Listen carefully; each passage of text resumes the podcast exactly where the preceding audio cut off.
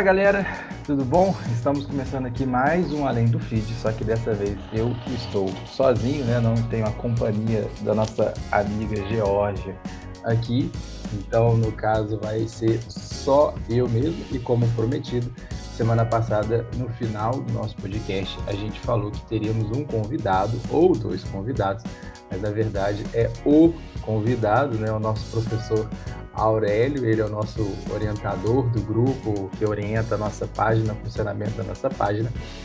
E, e, não seria nada mais justo né, do que ter ele como nosso primeiro convidado, né? E também para falar de um dos casos, né, mais um dos casos mais polêmicos que teve durante último, as últimas semanas, né, dentro desse período de um mês, vamos colocar assim, juntamente com a CPI, né, que foi o tema do nossa conversa semana passada, que está bombando de passagem, né? Ontem teve uns é. casos inéditos né, em relação à voz de prisão ao Roberto Dias, né, dado pelo Omar Aziz, né, e dá um toma lá da cá, né, um eita atrás de eita, né, que a gente tem que ver como é que vai ser o proceder disso tudo aí. Então, o tema de hoje que a gente escolheu né, e nada mais competente do que o professor Aurélio para falar, né, o professor de Direito Penal, é sobre o caso Lázaro, né, que foi um dos maiores bafafás e eu acho que também, na minha opinião, acho que uma das maiores piadas que já tiveram também em relação ao número de, de policiais para achar uma só pessoa, né? E assim, eu vi casos e casos do, do pessoal zoando, né? Principalmente o Thiago Ventura, que para mim foi um dos melhores, né? Dele falando que provavelmente o Lázaro nem deveria já estar lá no meio do mato, né? Que ele devia estar lá em outra cidade, em casa, vendo ele no jornal, né? Zoando os caras, falando assim: olha lá, os caras estão tentando me achar ainda e eu já estou aqui, né? Você vê como é que foi o nível da, da situação desse caso Lázaro. Né? E tem muito ainda, muita história ainda para ser contada, né? Porque é, dizem que é, ele não foi um serial killer, né? Então acho que no primeiro momento seria até legal diferenciar essa questão do serial killer, porque dizem também que ele foi contratado, né, para matar certas pessoas. Então eu acho que já exclui ele, né, né, como serial killer, porque eu acho que o serial killer, né, eu mesmo falando, é aquele que já tem a própria vontade e tem todo um padrão. Ele segue um padrão de como que ele mata suas vítimas, né? Tem um certo tipo de escolha também, né? Então acho que a gente pode ficar primeiro é, nesse questionamento. E um segundo questionamento também, a gente poderia falar nesse caso, se ficar validado mesmo essa questão de ele ter sido ter pessoas, né, que o contrataram e tudo mais, a questão, né, do concurso de crimes que a gente fala tanto né, em, em, sala de aula também, né, né para fazer essa abordar um pouco mais esse tema. E por fim, né, acho que no, numa das últimas lives que o senhor fez, né, a questão é, da defensoria pública que o senhor bateu é, é, a tecla né, do artigo 14A, né, que veio junto com o pacote anticrime, e, né, e até o senhor chegou a falar que tem certas críticas em relação a, a esse artigo, e é isso, né, que a gente poderia falar. Ah, e mais uma coisa também que eu achei interessante que o senhor falou, que o senhor falou a questão do uso letal da força é, e a questão, né, da, da legítima defesa. E tem uma certa dúvida quanto à legítima defesa também, né, tipo, até quanto, né, o quanto de força, né, vamos colocar assim, a gente pode usar para ser considerado legítima defesa, né, e até quanto a gente não pode usar, porque a gente extrapola essas coisas e, e, tudo mais. Eu acho que a gente poderia ficar nisso e aí a gente, né, é, foca nessa, nessa conversa, foca no caso Lázaro. Então a palavra é toda do senhor. Então vamos lá, obrigado aí, André, pelo convite, né? E parabenizar o trabalho que você, principalmente, e os demais alunos e alunas estão fazendo seja com os textos, né, produzindo os textos, produzindo conteúdo no Instagram, né, estamos é, é, verificando aí para fazermos simpósios, congressos, é para a gente aumentar essa questão do direito de literatura, que é extremamente importante e que dá para conciliar, sim, o estudo do direito e da literatura, aplicando em situações práticas, né? Uhum. Que é o, o mais importante.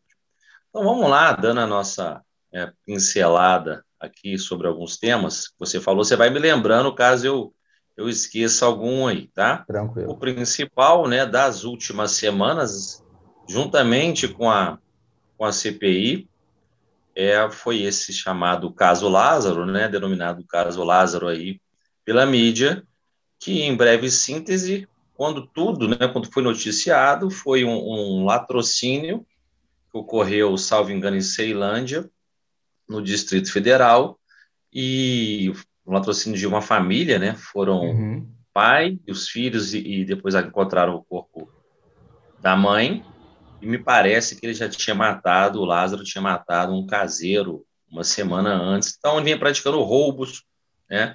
E daí começou a, a perseguição. Óbvio que um latrocínio, né, com um grande número, latrocínio por si só já acham que é o roubo, né, para nossos seguidores que são leigos aí, é o roubo seguido de morte, por si só já chama atenção, mas quando morre uma família, chama mais atenção da mídia. É, e aí começou aquela questão da perseguição policial. Já constataram que era o Lázaro, né? e aí a polícia começou a persegui-lo. E não foi aquele monte de polícia no início, né? no começo ali, uhum. foi a polícia do Distrito Federal. E aí, por aquela questão midiática, que a gente fica falando de processo penal do espetáculo, né? A mídia tá, tá no papel dela mas acho que ali ficou demais e dali começou uma conversa de que ele seria um serial killer, né? E aí eu vou dar uma pincelada agora nessa questão do serial killer, do psicopata, e voltamos especificamente para perseguição. Então, quando se fala que alguém é serial killer, né, primeiro nos remete aos filmes, séries estadunidenses, com aqueles assassinos em série, né? Nós já tivemos assassinos em série aqui, né? vários aí, o mais famoso, o Maníaco do Parque. Não sei se é o mais famoso, mas eu, pelo menos o mais recente, assim, o né? papel. É, da mídia, tivemos o Bandido da Luz Vermelha também, mas eu me lembro muito bem, porque eu convivi nessa época, o, o, o Maníaco do Parque, que era bem diferente, ali sim, um serial killer. Tá? Então, sem entrar em muitos detalhes, quando se fala em psicopata, psicopatia, André e, e demais ouvintes aí. É lógico que eu não sou expert, né? Mas eu estudo muito sobre isso. Já conversei com psicólogos, já conversei com psiquiatras, inclusive do sistema penitenciário. Nós temos uma mania de falar que psicopata é tão somente aquele que mata pessoas, e aí o denominado é serial killer, né, nos Estados Unidos, e homicídio em série, né, o homicida em série. Mas há várias espécies de psicopatia. O estupro é uma espécie de psicopatia. Eu, eu na época eu estava estudando, eu não, não, sabia, né? Mas me foi me explicado o que é. É psicopata é aquela pessoa que não tem empatia pelo próximo. Ele consegue influenciar muito as pessoas, né? É uma pessoa muito inteligente. Ao que parece, o Lázaro não tinha essa inteligência, ele tinha o conhecimento do local de fuga e teve guarida para né, é, se esconder das forças é, de segurança pública, isso falando por alto, mas regra geral é que ele não tem empatia. Se a pessoa está feliz, se a pessoa está triste, ele não se importa com aquilo dali. Uma que aí todo mundo aqui conhece, e eu não estou sendo leviano, porque isso tem vários livros, aí, André, uma que é reconhecida né, como psicopata é a Suzane Richthofen. A Suzane Richthofen, que é aquela menina linda, né? Que contratou lá o, o, o, contratou não, né? Convenceu o namorado e o cunhado dela matarem seus pais. No outro dia ela foi no enterro dos pais, chorou no enterro dos pais, né? Ela consegue manipular dentro do sistema penitenciário para conseguir as coisas. Isso até ali no livro Presos que Menstruam, que eu recomendo que ela consegue tudo com aquele jeitinho meigo dela, né? Que todo mundo gosta dela, que ela consegue tudo. Isso é uma forma de psicopatia, tá? De conseguir convencer os outros. Aqui no sistema penitenciário de, fora nós temos psicopatas. não completamente agressivos, mas tem psicopatas. Tá? Foi dito por alguém de dentro. E quando ela é chamada a opinar pela saída dessas pessoas, ela opina de forma contrária. Essa pessoa não tem condição de conviver em sociedade. Então a gente tem essa questão. No ponto do maníaco do parque, que comprovadamente foi um psicopata, ele tinha um perfil de vítimas. Só uhum. atacava mulheres. Né? E ele, que não era uma, um homem bonito, mas era completamente inteligente e escolhia muito bem as vítimas, ele se falava que era um fotógrafo, né? levava as mulheres para dentro de uma mata, olha só, convencia mulheres que ele abordava na rua a entrar numa mata com alguém desconhecido para tirar fotos para a revista. E ali ele praticava o estupro e matava é, essas mulheres. Então, olha só o grau de convencimento que ele tinha para levar essas mulheres para dentro de uma mata, mulheres desconhecidas. Completamente inteligente, André, é, porque ele não, era, ele não usava de força. Força uhum. chamar a atenção, usava de força na hora de matar, óbvio. Mas não, vou pegar essa mulher à força aqui, alguém vai dar a falta dela agora, muita gente vai ver, não. Então ele ia convencendo. E o, e o maníaco do parque, ele, ele cometeu um único erro. Num dos crimes, caiu a carteira de identidade dele. Não. E aí, quando encontraram o corpo, encontraram a carteira de identidade, e ali, ou ele era uma das vítimas, ou ele era um dos autores, e aí a polícia foi para cima e conseguiu é, posteriormente prendê-lo depois de muito tempo também. Não foi simples uhum. a prisão dele. E ali, comprovadamente, é psicopata, tá? Ali, um matador em série. Voltando agora para o caso do Lázaro, o Lázaro né, pode não ter empatia, ele pode ser mal. É o que eu vi também médicos falando. Tem pessoas que são más, não são psicopatas, mas são pessoas que são más. Então, por exemplo, ele, ele gosta da mãe, o psicopata não gostaria da mãe, não tem empatia por ninguém. Tá? Então, teve esposa, sabe tem filho, agora eu não me lembro. Mas, enfim, ele convivia bem. Mas ele era uma pessoa ruim, ele era uma pessoa má. Então, uhum. daí a gente tem mania de falar ah, isso é psicopata porque fez é, um ato, cometeu um ato de muita gravidade. É, matou alguém mediante tortura. Por si só, a gente não pode considerar essa pessoa psicopata. Então, óbvio que a gente atribui, né? Ah, esse cara aí é um psicopata. Né? Porque ele é meio louco, a gente tem a mania de falar isso. Mas a gente não pode taxar a pessoa porque ela é má, que ela é psicopata. Então, quando a mídia divulga que ele é um matador em série, óbvio que a repercussão está fugindo, houve a união ali das forças de segurança pública de Goiás no primeiro momento, né, porque é próximo Goiás, Distrito Federal, e aí não achava o cara, não achava o cara, e a mídia divulgando, divulgando, foi lá o pessoal da segurança pública, Polícia Federal, Polícia Rodoviária Federal, porque era um matador em série. Era um matador em série. E aí acabamos né, eu, por descobrir que não é matador em série coisíssima nenhuma. Parece ser um matador, um pistoleiro, que é contratado né, para matar qualquer pessoa, que é diferente do psicopata. O pistoleiro ele recebe uma grana, ele pode fazer parte da associação ou da organização criminosa, como estão falando aí, e a função dele é assustar as pessoas, é cobrar. Ah, não vai pagar? Então morre. Né? E aí eu vou aterrorizar aquela população da região. Para quê? Para que os valores né, dos imóveis, das terras baixem, que alguém uhum. compre né, e consiga depois lucrar com eventual venda. Então, enfim, isso daí, como ele foi morto, nós não vamos conseguir descobrir, né, através dele. Muita gente falava, né, nas redes sociais, nossa, mataram ele, agora seria legal ter um estudo sobre ele, se fosse psicopata mesmo. Mas pela investigação, pelos depoimentos que eu vi, parece que até pode ter traços de psicopatia. O áudio.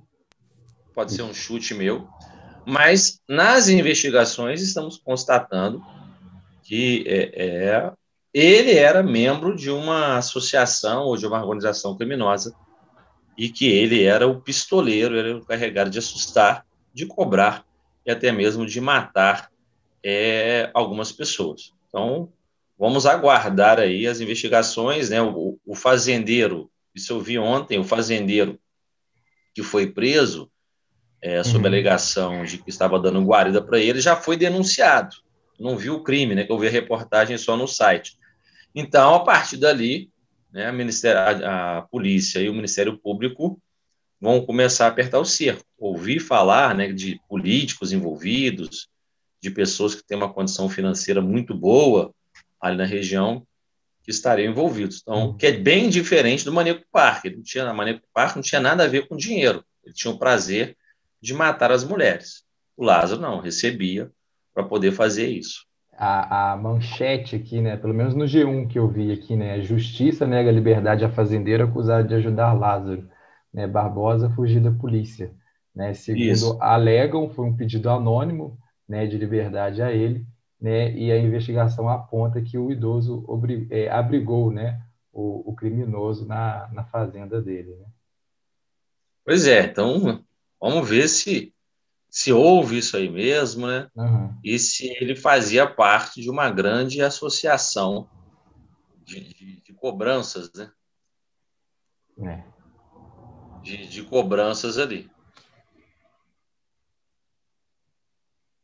É, o segundo ponto que a gente comentou foi a questão né, do, do, do concurso de crimes. Acho que até aproveitando né, que de, do, do, idoso aí, que eu acho que é o único que, que temos por enquanto, né, que está sendo colocado como réu, eu acho que é esse sim, senhorzinho aqui, né, tem acho que até o nome dele aqui, é, deixa eu ver, Eumi Caetano, evangelista, de 73 anos, né, é o único que por enquanto foi colocado no banco dos réus, né. O André nesse... ficou um pouco baixo aí. O som? É. Tá ouvindo? Tá dando para ouvir eu agora? Eu tô te ouvindo mais baixo. Depois que eu desliguei aqui, ó, o celular que me ligaram. Deu? Tá dando para ouvir? Deu para ouvir? minha... Você tá me ouvindo bem? Tô, tô ouvindo bem. É porque o seu ficou muito baixo. Né? É, normalmente, quando ligam assim pra gente, acontece isso mesmo, do, do celular ah, baixar tá. o volume. Eu não entendi por que também não, mas já aconteceu isso uma vez comigo. Desliguei aqui, deixa eu... Eu vou abaixar.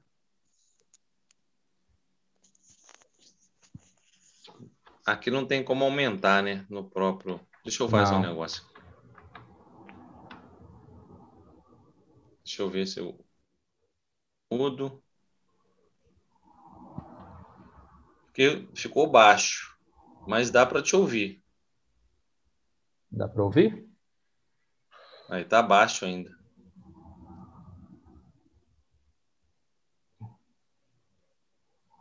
Se quiser, eu falo um pouquinho mais alto aqui. Você quer que eu saio? Pode ser, fica a critério do senhor. E aí? Aí a gente volta. Vou Beleza. sair aqui e volto. Então, galera, ó, por enquanto a gente tá, já abordou a questão né, midiática enquanto é, serial killer, né? Então a gente viu aí que na verdade ele não era um serial killer, mas na verdade apenas um pistoleiro, né? Contratado por fazendeiros, né? Para assustar a população ali, né? né? E esse assustar normalmente, né? É ceifar a vida, tirar a vida né, das pessoas que por alguma certa dívida né, com um fazendeiro da região ou com outras pessoas, né, o Lázaro era contratado né, para assustar né, e, evidentemente, matar essas pessoas. Então, eu acho que esse caso né, do Lázaro que nós temos é, se refere a isso e não como é, o serial killer. Né? Então, a gente falou também da questão da psicopatia né, e o foco aí da psicopatia né, que o professor Aurélio nos disse é a questão da palavra empatia, né? Então, falta uma empatia pela pessoa, né? Então, não é o caso do Lázaro novamente, né? O fato né, dele ter família, né? É, pressupõe né, uma empatia pelas pessoas. Contrário né, do que ele falou, né, da Susana, é, Susana Rustoffen, não sei como é que fala o nome dela, né, mas é um caso famoso também, É só vocês dar, darem um Google aí, que vocês vão é, saber mais do caso. É, ele indicou o livro, né, Prisões que Menstruam, né, eu não, não, não sei a respeito do livro, vou pesquisar aqui, e aí até a gente, é, como é que é? Presos que Menstruam. Então é o livro escrito por Nana Queiroz, tá aqui o nome dela, Nana Queiroz, né? E a sinopse do livro, né? A brutal vida das mulheres, tratada como homens, nas prisões brasileiras. Grande reportagem sobre o cotidiano das prisões femininas do Brasil, é um tabu neste Queiroz. Nana Queiroz, neste país, desculpem. Nana Queiroz, né, autora do livro, é, alcança o que, o que é esperado do futuro do jornalismo, a ouvir e dar voz às, presas né, e às famílias delas, desde os episódios que as levaram à cadeia até o cotidiano no cárcere. É, a autora costura e ilumina o mais completo e ambicioso panorama da vida de uma presidiária brasileira. Né? Então, é um livro obrigatório, a compreensão de que não se pode falar da miséria do sistema carcerário brasileiro sem incorporar e discutir sua porção invisível. Presos que menstruam trabalham é, presos que menstruam, trabalho que inaugura mais um campo de investigação não idealizado sobre a feminilidade, é reportagem que cumpre o que promete desde a pancada do título. Os nós da sociedade brasileira não deixarão de existir por simples ocultação, senão apenas com enfrentamento. Então, esse é um livro indicado por ele, então, indicado aqui por nós. É, por último, um segundo momento né, que nós abordamos é a questão que nós iríamos entrar no concurso de crime, né, e a gente tem aqui a reportagem do G1, né, negando, é, a justiça negando a liberdade do fazendeiro, né, Eumi Caetano Evangelista, né, de 73 anos, e a gente entraria nessa questão do concurso de crimes, né? Mas houve um pequeno erro ali é, com o Aurélio e aí a gente vai resolver isso. Então já já voltamos.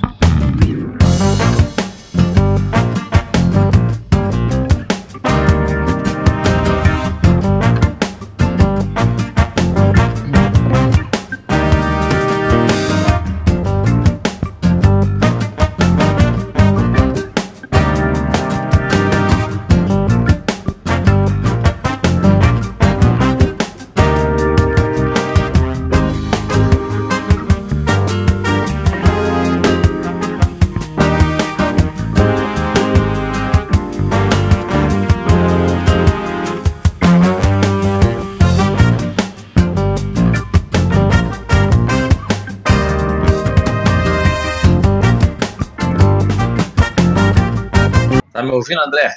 Ouvindo. Certo. Não, agora sim, estou te ouvindo também. Né? Estava baixo. Aí você, tava... quer continuar? Você ia fazer uma pergunta? Eu estava fazendo um resumo aqui, né, na saída do senhor, né? Falei da questão é, midiática do serial killer, né? É, do maníaco do parque, da psicopatia, né? Falei um pouco mais da, do livro que o senhor indicou, até fiz a leitura aqui da sinopse aqui, que tem aqui. E aí, acho que por último, assim, né, que a gente ia entrar, né, e até me surgiu uma dúvida aqui agora, até como aluno mesmo, é o fato do, do, do senhor Euni, né, Caetano Evangelista, de 73 anos, que é o fazendeiro, né, que, que pelo que eu vejo aqui é o único que por enquanto está no banco dos réus, né, é, por ter ajudado o, o Lázaro, né, a, a se abrigar na, em sua fazenda, e aí, é, é, até antes da gente entrar na questão do concurso de crimes, né, que a gente abordou numa daquelas primeiras questãozinhas lá, é quanto à idade do desse senhor de 73 anos, né, ele teria alguma, vamos colocar assim, vantagem pelo fato dele ser é, idoso em questão de, de, de, de prisão, em questão de pena, alguma coisa assim? Não. Não, até porque assim, se, o, o, tem que ver qual o crime que ele, ele foi denunciado. O, né? A investigação aqui só, só aponta ele como a, é. o de abrigar ele, né? Tipo, é o é, de que tem favorecimento aqui. pessoal tal. Agora, se ele faz parte da organização ou da associação, estou falando organização e associação, porque a gente não sabe né, o grau desse, desse concurso de pessoas aí. Me parece que uma associação não chega a ser um PCC da vida, né? Uhum. Um comando vermelho para ficar uma organização criminosa, é, mas claramente tem uma, uma associação ali, o artigo 288 do Código Penal. Então, a única coisa que, que ele pode ser beneficiado, se tiver uma situação de doença, né, de e os crimes não forem graves, obviamente, ele ficar numa prisão domiciliar. E aqui eu dou como exemplo o João de Deus, que é idoso e ficou preso. Uhum. Aí, por uma questão de, a salvo engano, tratamento de câncer, ele ficou em prisão domiciliar, mas eu não sei como está a situação dele agora. Então, só pelo fator da idade, assim, para este caso, não. Para este caso específico, não. Entendi. Não, perfeito. É, eu acho que para a gente não se alongar muito, e aí até para a gente encerrar, e aí é, pulando essa questão da, da, da, Defensoria Pública, que aí eu até indico para o pessoal ir no Instagram do senhor e, e ver né, a última live que o senhor fez quanto a esse tema, né?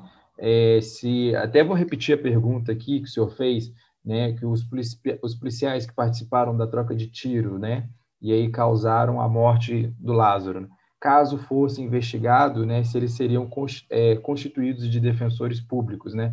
Essa foi a pergunta, né? Que o senhor fez uhum. e, e, lá o senhor desenvolve, né? Toda a questão né, do artigo 14A do Código de Processo Penal, né? É, é, que veio, né? Com esse pacote anticrime eu acho que eu acho que o ponto, né, que eu queria focar mais nessa nessa partezinha final aqui, que eu acho que é, gera um pouco mais de dúvida e que foi dito, né, pela live do senhor, é questão do uso é, é, letal da força, né, a questão da legítima defesa e aí fazer é, é, é, essa assim destrinchar um pouco mais, né, quanto a essa Sim. temática, né? Até quanto eu posso usar é, a força, né, e até quando será considerado legítima defesa é, ou não. Tá. Eu vou até englobar aí para facilitar e pelo menos para surgir, né, caso surgir alguma dúvida, alguma indagação mesmo por parte do nosso ouvinte, se lá no nosso Instagram uhum. ou no uhum. meu para verificar. Então já vou acabar englobando tudo. Então, aquela questão de concurso de crimes, isso depende sempre da investigação, por quê? No primeiro momento, assim, até que da minha fala, o Lázaro foi investigado por latrocínio. Então, em tese, ele foi lá roubar e acabou matando as pessoas. Então, seria latrocínio. Uhum. Mas, ao que me parece, ele não foi roubar. Ele foi cobrar. E aí matou as pessoas. É, é o que parece. Então, aí mudaria o crime de latrocínio para o crime de homicídio. E aí, o crime de homicídio doloso é julgado no tribunal do júri. E aí, todos os conexos né? Ou seja, todos os que têm ligação com aqueles crimes do Lázaro também seriam julgados lá no tribunal do júri, tá, André? Com essa questão do concurso de crimes. A perseguição, né? É, para os policiais foi ininterrupta, então, caso ele fosse preso, ele ainda assim estaria em flagrante delito, porque a perseguição não cessou em nenhum momento. Então, ele seria preso é, em flagrante. Uhum. Aí, no que você toca ali né, do confronto, do uso da força letal, da linha de defesa, eu já vou abranger é, como um todo aqui, e você pode fazer outras perguntas aí. No caso, a gente tem que deixar muito bem claro, André, para o nosso ouvinte, é que ali a polícia, né, ela está atrás de alguém que praticou crime, está perseguindo. Então, naquele momento da perseguição e de eventual prisão que se ocorresse, é, inclusive utilizando a força, mas aqui a não letal, se tivesse uma briga, né, eles estariam no chamado estrito cumprimento do dever legal, que é a polícia que tem atribuição, né, dever para prender alguém, algemar alguém, então ali, beleza, sem problema, sem nenhum questionamento. Entretanto, quando numa troca de tiros, os policiais matam o agressor, estes policiais não estão no estrito cumprimento do dever legal, como alguns disseram por aí. Eles estão em legítima defesa. Por quê? Matar alguém né, não é autorizado pela nossa legislação. Só é autorizado em é, pena de morte aqui no Brasil em caso de guerra declarada. Aí sim, né, aquele executor estaria no estrito cumprimento do dever legal, porque ele tem que matar alguém. No caso, os policiais, quando eles matam o Lázaro, e confirmando aqui a troca de tiros, né, o Lázaro é, atirou neles, eles retribuíram ali com os tiros, eles revidaram, há uma clara legítima defesa. O que vai ser discutido é se foi excesso doloso ou excesso culposo. Mas eles atiraram para se defender, né? Então, eles estariam em legítima defesa, como qualquer pessoa. Ontem nós tivemos um caso também aí, lá em Angra dos Reis, não sei se você viu, não sei se nossos ouvintes chegaram a assistir, está aí na, na, no WhatsApp, Instagram, onde também um agressor é, rendeu um, um, uma mocinha, né, uma jovem, e esse agressor acabou sendo morto pela polícia. Não é estrito o cumprimento do dever legal. Ali foi legítima defesa no caso de terceiros. Tá? E aí, nesse caso, só para dar uma pincelada aqui, para não me alongar e ficar mais para a legítima defesa, se recair a investigação contra esses policiais, a gente tem esse novo dispositivo agora do 14A, que os policiais poderão constituir defensor. Mas se eles não constituírem defensor, caberá à instituição a qual eles estão vinculados de indicar um defensor. E esse defensor é, será um defensor público. E qual que é a crítica? Imagine ali, André, que quem praticou o homicídio do Lázaro fosse um delegado da Polícia Federal ou do Distrito Federal que ganha 20 mil reais. Ora, alguém que ganha 20 mil reais não é vulnerável economicamente. E a Constituição da República garante né, que a essas pessoas que são vulneráveis economicamente que terão assistência da Defensoria Pública. Então, a atribuição constitucional da Defensoria Pública é para assistir essas pessoas, não servidor público. Agora, caso aquele servidor público seja hipossuficiente, tudo bem, ele poderá se socorrer, se valer é, é, do auxílio da Defensoria Pública. Uhum. Não quer dizer que um servidor público nunca poderá ir para a Defensoria Pública. Não, quero dizer isso. Mas, como regra geral, não pode. Tá? Então, tem mais críticas, mas aí depois a gente conversa sobre isso. Pois bem, na legítima defesa, é, que é né, você repelir uma injusta agressão atual ou iminente, né, para se proteger ou para proteger terceiro, é utilizando os meios necessários e também agindo moderadamente. É muito complicado, o, o André e ouvintes, é, falar sobre a legítima defesa, porque apesar dos requisitos estarem na lei, muitas vezes no caso em tela, eles são de caráter subjetivo. Imagine você, ouvinte, você e André. Bom, aí pensa assim, pessoal, eu estou saindo do Viana Júnior e vejo alguém sendo agredido. Eu posso ir lá ajudar aquela pessoa que está sendo agredida? Posso, eu estarei em legítima defesa. Então, se eu bater no agressor, eu estarei em legítima defesa. Tá? E quebrei o braço desse agressor. Ao conter essa pessoa, eu acabei quebrando o braço dela. Legítima defesa. Perfeito, se enquadra perfeitamente. Agora, qual é a questão que eu sempre trago, o André e ouvintes? A gente não pode se considerar e não está na lei. Esse terceiro agora, eu vou identificar como a minha mãe. Ora, muda completamente a minha cognição quanto àquela situação. Eu tenho um vínculo emocional. Provavelmente eu não chegarei da mesma forma que eu cheguei naquela questão do terceiro. Então a gente tem que tomar cuidado com isso. Se, seria lei de defesa? Seria. Agora, como eu vou medir esse excesso? É complicado. É muito complicado a gente verificar. E a pessoa morre, né? É o uso letal da força. Mas como que você fez? A agressão era ainda iminente? Ah, ainda iminente. A agressão ainda continuava, ou seja, era atual? Se era atual, é legítima defesa.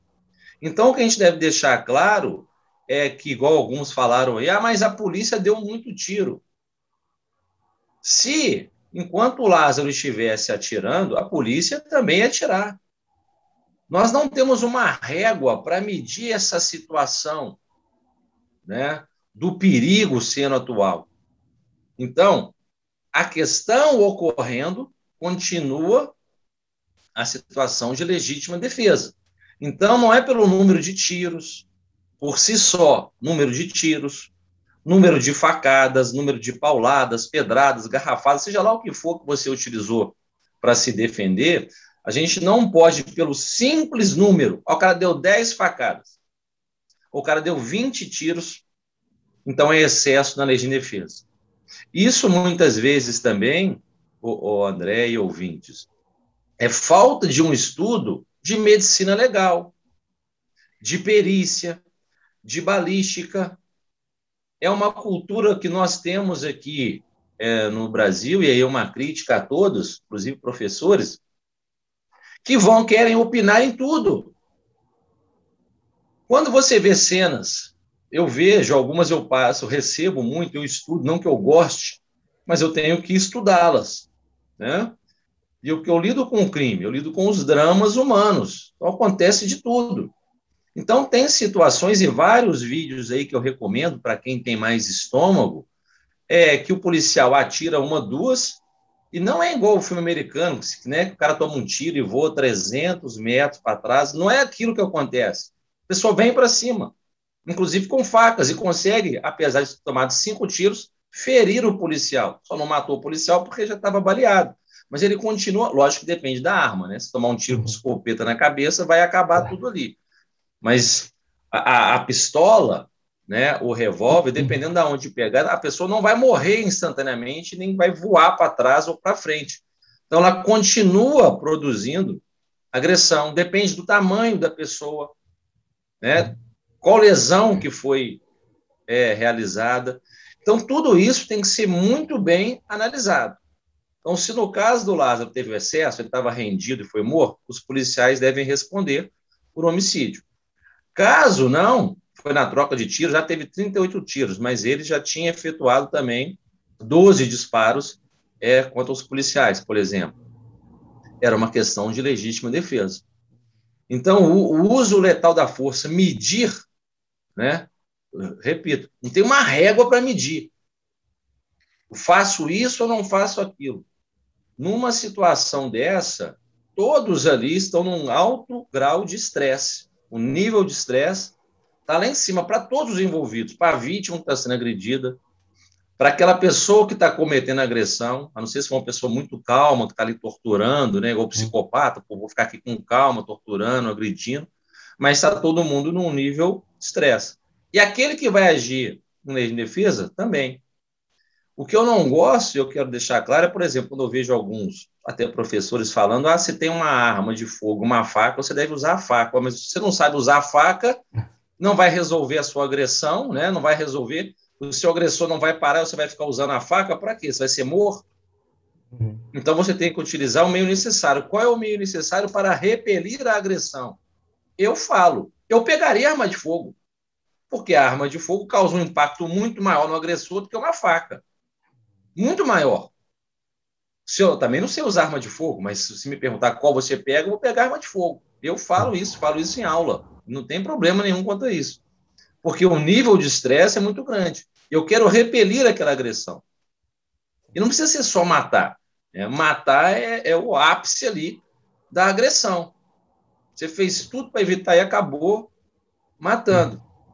Configurando a legítima defesa, que é difícil, viu, André? É difícil uhum. ali, é, quando a polícia fala não reaja, não reaja, algumas pessoas vão reagir, não sabem reagir. Sim. É, Qualquer movimento brusco que você faça também, né? Tipo, já, já assusta Sim. a pessoa, assim, né? Você não sabe o, o, o como a outra pessoa está preparada. Sim. Policiais que são preparados são alvejados.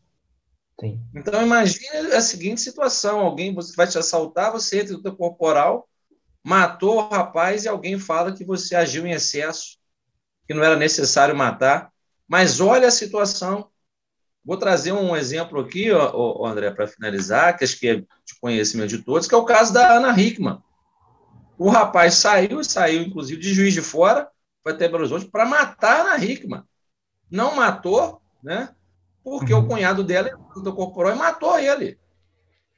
E ele foi denunciado. O excesso da o força. Cunhado né? foi denunciado por excesso da lei de defesa porque deu tiro na cabeça. É outro discurso leviano também, porque foi na cabeça, foi excesso. Depende da situação em concreto. Lógico, o cara já está lá parado, você vai dar um tiro na cabeça dele, você executou o cara. Uhum. Agora, se você está brigando pela arma, ora, aonde pegar é legítima defesa.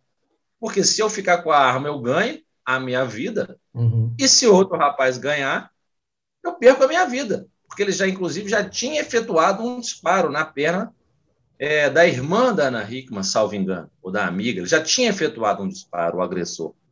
Então, imagina o nível de estresse ali. Você está brigando por uma arma que, se você perder, todo mundo ali será morto. E num e espaço pequeno também, né? Pois é, ué. Estressado é. num espaço pequeno, que era um quarto de hotel, se não me engano, né? Então. Justamente, justamente. E aí, mas o juiz o absolveu, foi até uma juíza, absolvição sumária, porque ficou claro uhum. a legítima defesa, e depois o tribunal confirmou a decisão. Então não é simples também, ah, é só agir em legítima defesa. Não, não é simples, né? o promotor pode entender que teve um excesso e te denunciar e você ir ao tribunal do júri. Então, legítima defesa é um assunto que a gente deve discutir mesmo, deve debater e não trabalhar com achismo, né? Sim. Porque tem algumas pessoas também que, ah, pulou na minha casa, é legítima defesa. Depende, o que, que você vai fazer ali? Vai dar um tiro na pessoa porque ela entrou? soltar o cachorro é uma coisa. Eu soltaria. Agora, pelo simples fato, a pessoa pulou lá no pomar, você vai dar um tiro de escopeta. Não, não é lei de defesa. É. Então, as pessoas têm que estudar, estudarem bem para poder emitir opinião. E eu acho que esse é uma situação muito difícil. Muito difícil. Tem vários casos que você pode perguntar para as pessoas, um vão falar excesso, outros legítima defesa, fez bem, outros não fez bem. Uhum. É complicado.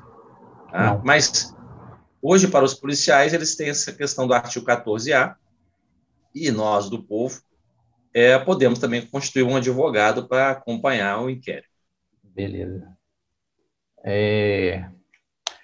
Só, acho que você falou do cachorro, soltar o cachorro aí.